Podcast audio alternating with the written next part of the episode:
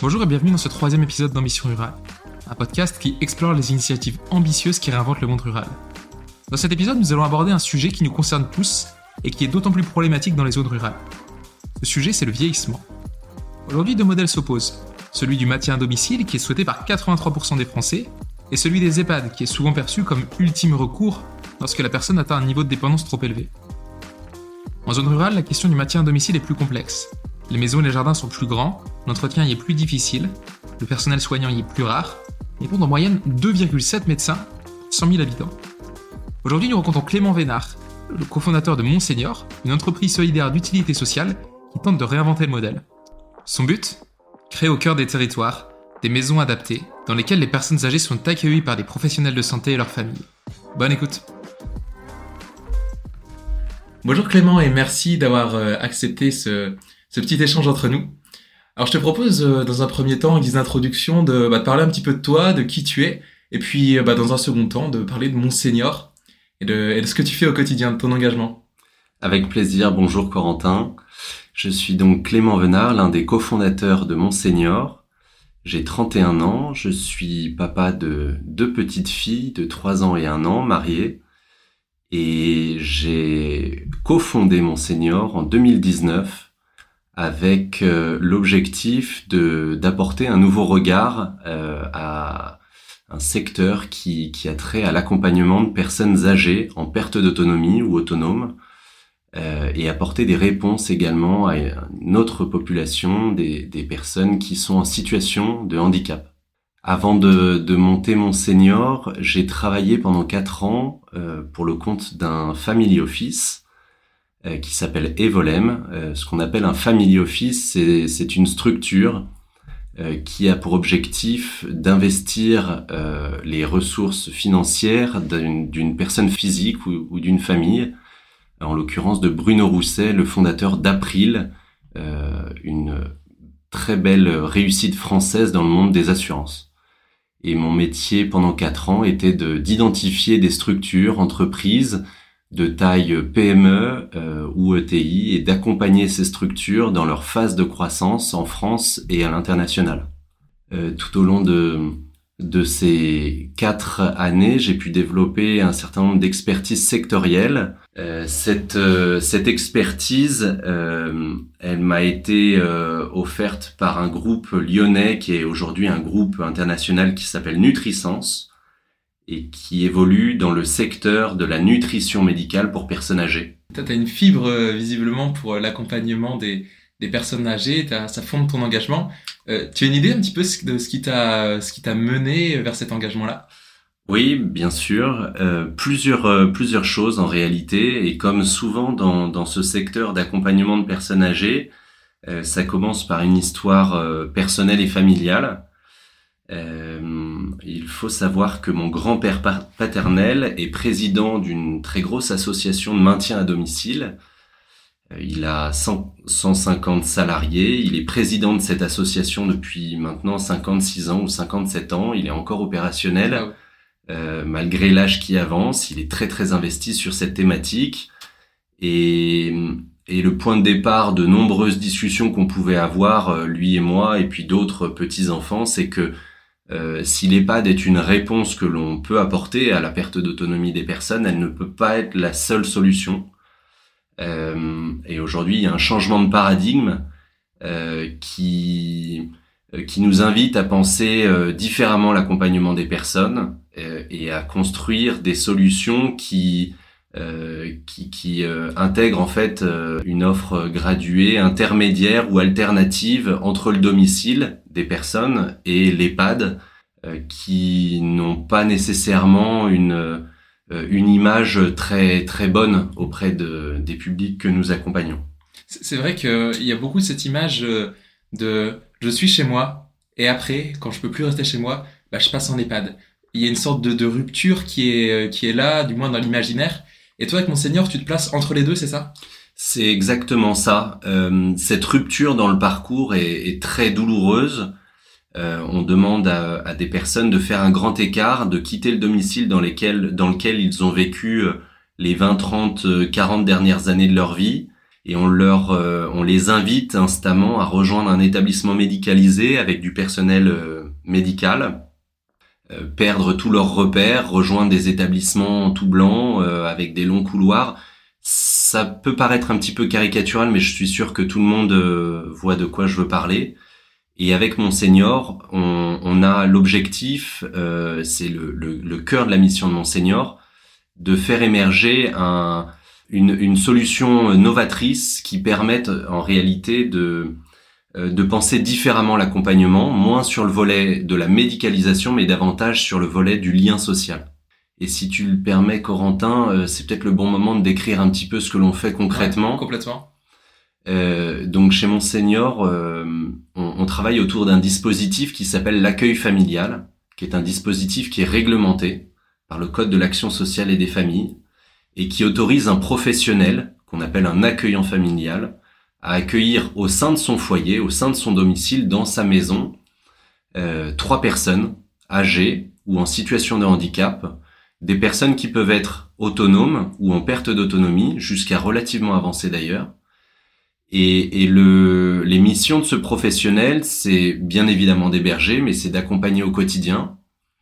C'est de proposer une animation du quotidien euh, à travers des activités, stimuler, euh, euh, proposer un, un, environnement qui va être chaleureux. C'est celui d'une maison avec une cuisine familiale, un jardin, souvent des animaux de compagnie, euh, pour une part très significative des accueillants familiaux, il y a encore les enfants dans le foyer. Souvent, ce sont des grands enfants de, de 12, 14, 15 ans. Euh, donc du, des liens intergénérationnels qui sont très bénéfiques dans, dans cette solution. Et, et comme je l'ai dit, ce professionnel vit euh, schématiquement à l'étage de la maison avec sa famille. Euh, et les trois personnes accueillies euh, sont accueillies en rez-de-chaussée et partagent certaines euh, parties communes à la maison. Euh, chez Monseigneur, on, on, a deux métiers. Le premier, c'est de d'accompagner les professionnels vers le métier. Ce sont souvent des, des soignants en reconversion qui, euh, après 5, 10, 15, 20 ans d'expérience professionnelle en établissement ou à domicile, souhaitent envisager différemment l'accompagnement de personnes le faire euh, au sein de leur foyer, à leur domicile, euh, être euh, revalorisé dans, dans, ces métiers du prendre soin à travers une, une, qualité de vie, une qualité de, de, de travail, une rémunération plus, plus attractive également, et puis surtout prendre le temps d'accompagner des personnes et, et pouvoir les accompagner de manière individuelle. Donc on a un premier métier, c'est accompagner ces professionnels. Euh, de les épauler au quotidien dans l'exercice de leur métier, en leur présentant des familles, des bénéficiaires, personnes âgées qui vont correspondre au projet individuel de chacun, euh, leur proposer des solutions de remplacement pour prendre des congés, de la formation, euh, pour euh, proposer une médiation et suivre le séjour dans la durée. Donc ça, c'est tout le premier métier, la première expertise que nous appelons euh, une expertise de coordination sociale, et qui est réalisé par une équipe de 10 personnes au sein de Monseigneur. La seconde euh, expertise que l'on a développée dans un second temps, elle est née en fait d'un constat. Euh, le constat que le domicile de l'accueillant familial n'est pas toujours suffisamment adapté à l'accompagnement de personnes fragilisées par l'âge ou le handicap, et que cette non-adaptation ou cette, cette adaptation euh, que partiel est un obstacle au quotidien. Et donc on a monté une équipe, là encore, de 10 personnes, euh, exclusivement sur le volet immobilier, euh, qui bâtit des maisons individuelles euh, qui sont proposées à la location à des accueillants familiaux et qui sont réunis sur un même grand jardin par trois. ces trois maisons formant des hameaux dans chacune de ces maisons, l'accueillant un, un accueillant familial y vit avec sa famille à l'étage. Et dans chacune de ces maisons, trois personnes âgées ou en situation de handicap sont, sont accueillies. Donc aujourd'hui, Monseigneur, c'est à la fois des hameaux euh, adaptés finalement à la vie, à la fois en famille et avec des personnes âgées, et à la fois des, des, des gens qui accueillent des personnes, euh, des personnes âgées euh, directement chez eux, c'est ça? C'est tout à fait ça. C'est la combinaison d'un habitat d'une d'une maison qui a été euh, spécifiquement pensée pour le métier Et c'est fort de notre expérience de quatre années qu'on a pu euh, bâtir ces maisons et les adapter sans que ce soit stigmatisant, que ça reste une vraie maison, euh, chaleureuse, dans un environnement joyeux, euh, pour que l'accueillant familial puisse s'y établir avec sa famille, avec ses enfants, encore une fois avec ses animaux de compagnie. Euh, donc c'est un habitat, c'est le cœur battant de nos maisons, donc cet accueillant familial, ce professionnel qui est agréé, contrôlé par les départements et accompagné par Monseigneur. Et ce sont trois personnes, euh, trois personnes âgées, des personnes qui sont euh, soit isolées, soit euh, qui ont développé certaines angoisses liées à, à là encore l'isolement, l'éloignement géographique avec leur famille, ou alors qui ont vécu euh, euh, une difficulté dans leur parcours de vie. Ça peut être une chute et une hospitalisation. Euh, cela peut être une pathologie qui s'est développée. cela peut peut être euh, tout simplement le constat d'un domicile qui est inadapté. Et, et, justement, au niveau de, des, des, personnes qui, euh, qui intègrent les maisons seniors, globalement, c'est des personnes qui sont encore relativement indépendantes ou euh, des personnes qui ont un rapport de dépendance assez élevé C'est très variable en réalité, et, et, là encore, ça dépend du projet de l'accueillant familial. Euh, L'accompagnement qui est proposé par nos coordinateurs sociaux au sein de mon senior euh, se fait à l'échelle de chaque projet, de chaque accueillant familial. Donc c'est un, un travail euh, cousu humain où on connaît dans les moindres détails l'environnement familial, l'expérience professionnelle et le projet de l'accueillant. Et au regard de tous ces éléments, on va adresser le, le projet de vie d'une personne âgée, de sa famille, qui sera susceptible de correspondre selon son besoin d'accompagnement, selon ses habitudes de vie. Et notre travail est de euh, de conjuguer ces histoires de vie et de faire en sorte que cette conjugaison se fasse bien et, puisse durer dans le temps. Tu parlais tout à l'heure des, des, accueillants qui intègrent directement des, des, personnes, deux ou trois au sein de leur famille. Comment ça fonctionne euh, simplement au, au quotidien? Est-ce que les, les, personnes âgées euh, partagent l'intégralité de la vie de la famille? Est-ce que c'est imaginé plutôt euh, comme un, un, emploi avec des personnes âgées qui peuvent, en cas de besoin, appuyer sur une petite télécommande et ils la personne qui est directement là? Puis simplement aussi pour les temps de repos, parce que du coup, je suppose que c'est du 7 jours sur 7, 24 heures sur 24, non? Euh, oui, absolument. Alors comment ça fonctionne euh, Je pense qu'il faut rappeler que le, travail, le métier d'accueillant familial est un métier, est une profession.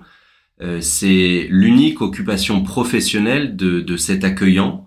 Le conjoint ou l'épouse peut travailler par ailleurs, mais le travail de l'accueillant, c'est celui que je décrivais un travail d'accueil, de coordination des soins, d'accompagnement, d'animation du quotidien. Donc c'est un travail qui est prenant et qui se vit en effet tout, toute la journée, de toute la semaine.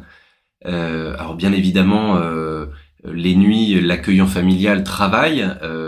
il peut être appelé, c'est, c'est, cela peut arriver lorsque malheureusement les, les nuits sont sont euh, difficiles et, et, que cela est répété dans le temps, euh, on touche aux limites du dispositif et, et aux limites de l'accueillant familial qui accueille trois personnes et qui a nécessairement besoin de repos.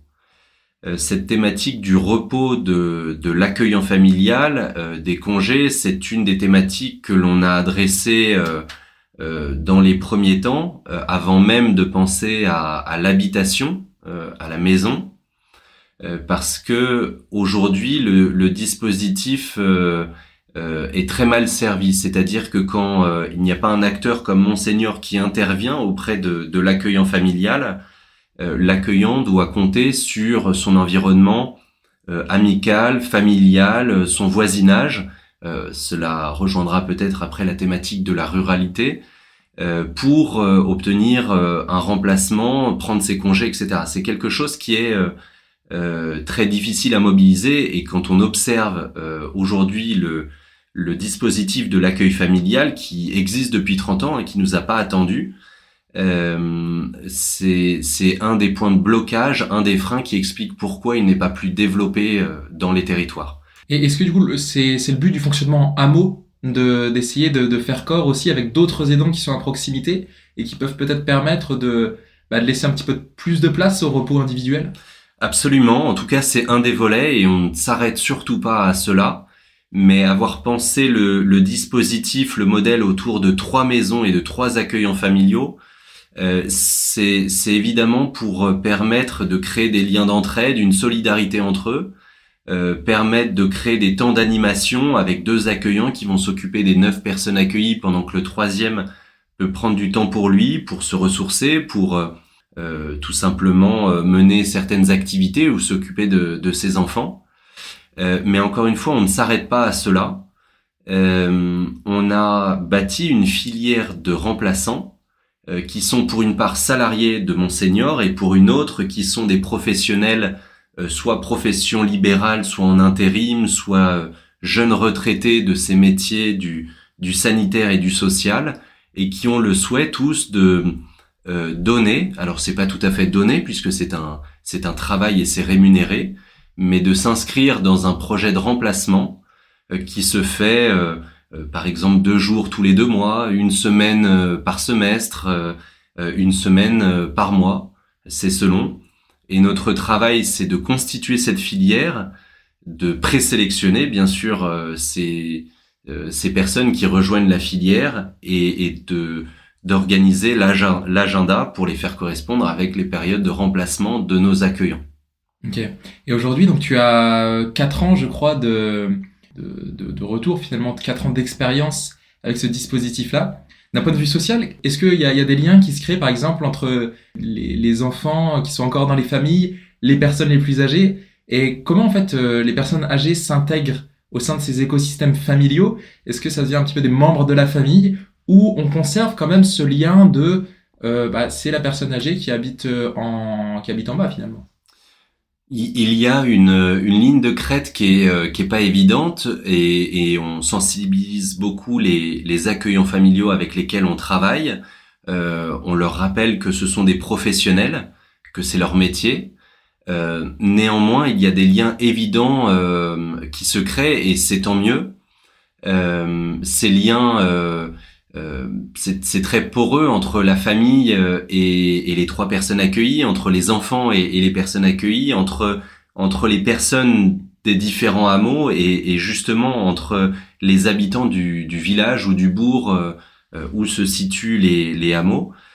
on a lancé en 2022 notre première mesure d'impact. On voit des bénéfices à, à plein de niveaux. Euh, bien sûr au niveau de, de, la sortie de l'isolement, où à peu près 100% des, des, personnes euh, accueillies euh, qui répondent reconnaissent développer des liens, plus bien plus qu'ils n'en avaient à leur domicile.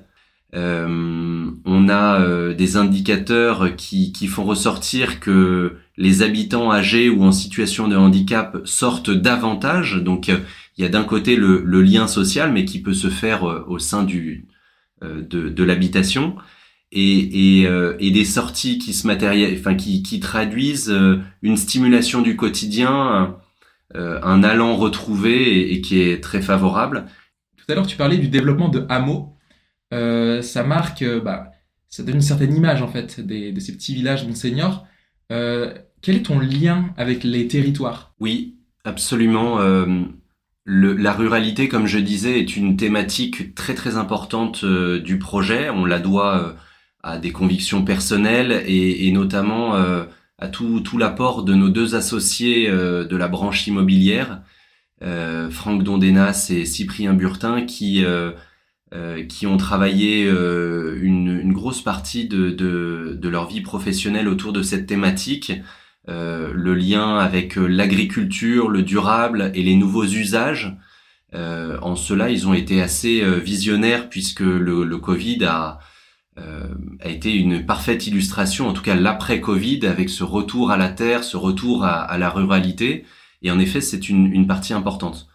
Notre impact territorial se fait à, à différents niveaux. D'abord, à un échelon au niveau des, des relations avec les collectivités territoriales, euh, les conseils départementaux occupent une place importante puisque euh, c'est eux qui sont chefs de file des politiques sociales et, solidarité dans les territoires. Euh, ce sont eux qui accordent ou pas les agréments, l'autorisation euh, à ces professionnels accueillants d'exercer. C'est eux qui opèrent le contrôle dans ces maisons. et donc nous avons des liens très très réguliers avec eux. Nous co-construisons la solution et eux ont, cette approche du contrôle qui est fondamentale.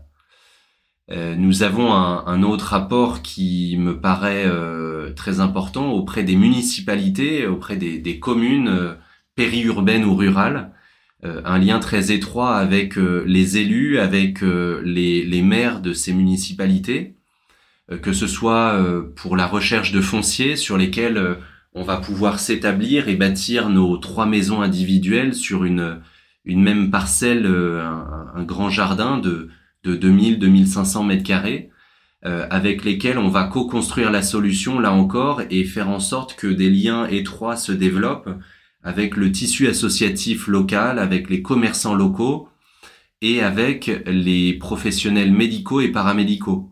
Le cabinet médical, le cabinet infirmier, le cabinet kinésithérapeute et bien sûr le pharmacien qui tient une place euh, très importante. Notre, euh, notre souhait, euh, notre cap, c'est d'amener euh, davantage de cohésion sociale au cœur des territoires et de capitaliser sur tous ces liens d'entraide et de solidarité qui existent. il me semble qu'il y a un sujet aussi qu'on n'a pas évoqué, c'est celui du maintien à domicile. Parce que dans les zones rurales, il me semble qu'il y a certaines filières qui s'organisent pour bah, maintenir les personnes à domicile, qu'il n'y ait pas cette rupture que tu évoquais tout à l'heure, avec en fait le, mode de vie qui est quand même assez particulier. Euh, notamment dans des, dans des grandes maisons dans lesquelles on vit depuis 40 ou 50 ans. Le maintien à domicile, c'est une thématique importante puisque c'est le souhait de la plupart des, des personnes âgées, rester chez elles le plus longtemps possible. Puisque c'est leur souhait, il faut l'écouter, il faut bâtir des solutions euh, qui permettent durablement de les accompagner, y compris dans la perte d'autonomie. Une fois qu'on a dit ça, il, il faut parfois, euh, il faut par contre que l'on soit euh, très concret aussi euh, et, et, que qu'on ait en tête euh, un certain nombre de problématiques. Il y a la problématique de l'adaptation des logements qui est à la fois coûteuse et, parfois difficilement réalisable. Euh, il y a la problématique liée aux, associations et entreprises de maintien à domicile qui font un travail formidable, mais qui, à mon sens, ont complètement oublié pendant des dizaines d'années euh, que s'il fallait apporter un service très important aux personnes, euh, très très qualitatif aux personnes âgées, il faut aussi pouvoir apporter aux professionnels du prendre soin, à ces auxiliaires de vie qui se déplacent, des conditions de travail qui sont décentes. Cette omission euh, ces, ces, ces, dernières années a conduit à engendrer pas mal de problématiques, une difficulté dans le recrutement, une difficulté dans la fidélisation, et, aujourd'hui, vieillir euh, à son domicile euh, est difficile et c'est encore plus vrai dans la ruralité pour les raisons que j'évoque. Ce que je trouve hyper intéressant avec le modèle Monseigneur, c'est que en fait, ça force à se réinventer. J'ai l'impression que les personnes qui vieillissent bien, c'est euh, les personnes qui restent pas ancrées dans leurs vieux principes, qui se rendent compte qu'il y a certaines choses qu'elles ne peuvent plus faire, qui parviennent quand même à s'adapter, à faire de nouvelles choses et juste bah, à bien vieillir comme ça. Parce que c'est pas renoncer, c'est juste faire autre chose et développer autre chose. Est-ce que dans les profils qui, euh, te contactent, c'est ce type de personnes-là, qui viennent de leur initiative, ou alors est-ce que tu remarques qu'en fait ça peut être des personnes un petit peu de tous horizons, avec euh, bah, des, mindsets qui sont assez différents, ou peut-être même à l'initiative de leur famille? Je ne peux pas affirmer que... Euh, que, la, plupart des personnes qui viennent à nous viennent euh, parfaitement euh, en conscience de voilà de, de, cette recherche d'un d'un après. Pas tous. Bien sûr il y en a il y en a beaucoup et c'est tant mieux. Ils viennent parce qu'ils font le constat d'angoisse le soir le constat d'un isolement. Mais il y a une part importante de, de personnes qui viennent à nous sur les conseils euh, soit de prescripteurs, euh, euh, travailleurs sociaux, cadres de santé en établissement, à la suite d'une hospitalisation, euh, infirmiers au domicile, euh, kinésithérapeutes ou autres, ou encore qui viennent à l'initiative des familles, ceux qu'on appelle les proches aidants, qui sont souvent les parents, enfants, conjoints de la personne concernée. Et, et, notre travail commence à, ce, à partir de là, à construire le projet avec la personne qui n'est pas nécessairement à l'origine de ce projet-là, pour construire le projet de vie qui va être adapté à ses habitudes de vie, qui vont prendre en compte tous ces tous ces critères, toutes ces habitudes, tous ces toutes ces tous ces hobbies euh, et qui tiennent compte aussi du besoin d'accompagnement. C'est hyper intéressant parce que tu appuies beaucoup sur le côté euh, euh, habitude de vie, mode de vie, et, et, ça marque quelque chose qui me semble hyper important pour bien vieillir, c'est de se dire, bah, ok, on va s'adapter à la personne et on va aussi la faire vivre parce qu'elle aime. Et, et, du coup, pleinement, en fait, c'est pas la personne qui s'intègre dans un modèle qui est préétabli, c'est le modèle qui va s'adapter à la personne, parce qu'en fait, il y a beaucoup plus de modularité et de flexibilité avec seulement trois personnes pour un aidant. Tu, tu ne peux pas savoir comme ça me fait plaisir que tu fasses ce constat-là, parce que c'est le, le cœur de notre projet, et, sans donner le sentiment de vouloir opposer les, les, les solutions, parce que toutes se complètent, toutes ont un rôle, mais il est indéniable de considérer que le grand collectif médicalisé, je parle bien sûr de l'EHPAD, euh, encore une fois, qui a sa place et, et qui a son rôle et, et qui euh, conviendra à, à, certaines personnes euh, nécessitant cette médicalisation absolument de la prise en charge, euh, le grand collectif n'est pas adapté à la prise en compte individuelle des désirs, des besoins, des habitudes de vie de chacun. Et, et si on s'est arrêté, nous, avec Alexandre Nicolet, avec Cyprien Burtin et Franck Dondénas et toute l'équipe de 20 personnes aujourd'hui sur ce, sur ce dispositif de l'accueil familial, c'est que c'est le, le seul, selon nous, qui permet d'accompagner un dans la durée, de manière sécurisée, avec un contrôle et un accompagnement, avec un professionnel qui est là au quotidien et qui permet d'accompagner de manière individualisée. Seules trois personnes sont accueillies dans un hameau où il y en a neuf, en effet, neuf personnes qui ont fait ce choix-là, trois professionnels et leurs familles qui sont présents au quotidien, euh, dans des univers qui sont proches de, l'univers euh, que l'on connaît. Euh, j'ai parlé de la maison, j'ai parlé de la cuisine familiale, le jardin, les animaux de compagnie, les repères sont là, le potager, euh, ce sont des choses très banales presque de la vie du quotidien, mais dont on se coupe totalement quand on fait le choix d'une autre solution de prise en charge. Et je trouve que c'est très résilient comme modèle, parce qu'il y a encore 50, 60 ans, euh, il n'y avait pas d'EHPAD ou, peu, enfin le modèle n'était pas aussi développé. Et il me semble qu'en fait, le, le, modèle que tu développes, ça se rapproche de, de ces maisons euh, familiales pour le coup, avec trois ou quatre générations où les plus jeunes bah, vont s'occuper des plus vieux. Il y a une solidarité qui se crée, euh, qui se crée par ce biais-là. Aujourd'hui, bah, on est dans un modèle beaucoup, enfin bien différent. On vit voilà plutôt avec une ou deux générations par enfant. Mais du coup, c'est quelque chose qui permet de recréer ça, mais d'une manière plus adaptée finalement à la société dans laquelle on vit. Très franchement, on n'a rien inventé. Hein. Euh, l'accueil familial, ça fait 30 ans qu'il existe. Euh, la solidarité entre les générations sous un même toit, ça a existé pendant de très nombreuses années en France et ça continue d'exister parfois dans euh, la ruralité. je pense notamment à certains agriculteurs, familles d'agriculteurs qui, qui font ce, ce choix-là. Et bien sûr d'autres familles, d'autres corporations. Euh, nous, le, le, le, point de départ, c'est comment on arrive, malgré l'éclatement familial, géographique, malgré l'éclatement de la famille, malgré la, difficulté d'accompagner une personne qui a une perte d'autonomie, comment on arrive sous un même toit à recréer des liens de, de, de solidarité entre des générations qui ne sont pas nécessairement de la même famille. C'est le point de départ. Et, et, finalement, nous, notre apport, euh, je vais pas faire de fausse modestie euh, avec Monseigneur, c'est c'est un modèle d'innovation sociale pour permettre de recréer ça. On, va bientôt arriver à, la fin de ce podcast. Euh, Qu'est-ce qu'on peut te souhaiter, euh, Clément, pour, pour cette année? Euh, Déjà, c'est gentil de, de, poser la question. Ce qu'on peut nous souhaiter, c'est c'est d'atteindre notre objectif de, de déploiement territorial, géographique de notre solution au cœur des territoires. Alors vous, en êtes où là et c'est quoi un petit peu les, les objectifs? Oui, on, on a l'objectif d'inaugurer huit hameaux de trois maisons, euh, principalement sur le département de l'Ain.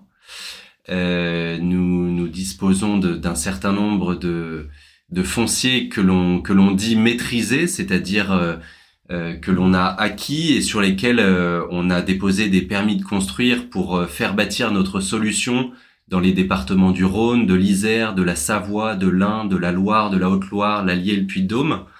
Euh, donc une, une solution euh, euh, très Auvergne-Rhône-Alpes, un ancrage territorial fort dont on est fier, et puis progressivement de pouvoir développer cette solution dans d'autres régions et de le faire en bonne intelligence, euh, en concertation avec ces collectivités territoriales qui tiennent une place très importante. Et je finirai juste en disant que euh, elle est là aussi notre ambition, c'est de prouver que les partenariats publics-privés, euh, quand voilà on se connaît, on apprend à se connaître, on se comprend, et que les valeurs sont sont largement partagées, euh, sont génératrices euh, eh bien de d'impact social dans les territoires. Et globalement, quand on tire dans le même sens, euh, derrière, c'est assez facile de construire des choses ensemble. Absolument. En tout cas, merci beaucoup Clément pour pour ce petit temps d'échange. Bah, c'est chouette aussi de découvrir de nouvelles alternatives à un modèle qu'on pense qu'on pense assez dichotomique. Et voilà, je pense que ça va parler à beaucoup de personnes parce que c'est un sujet qui nous touche tous à un moment donné de, dans notre vie, que ce soit pour nous ou pour notre entourage. Donc voilà, merci de ton témoignage. Et puis, euh, bah, je vous dis à très bientôt pour un, pour un nouvel épisode. Merci Corentin. À bientôt.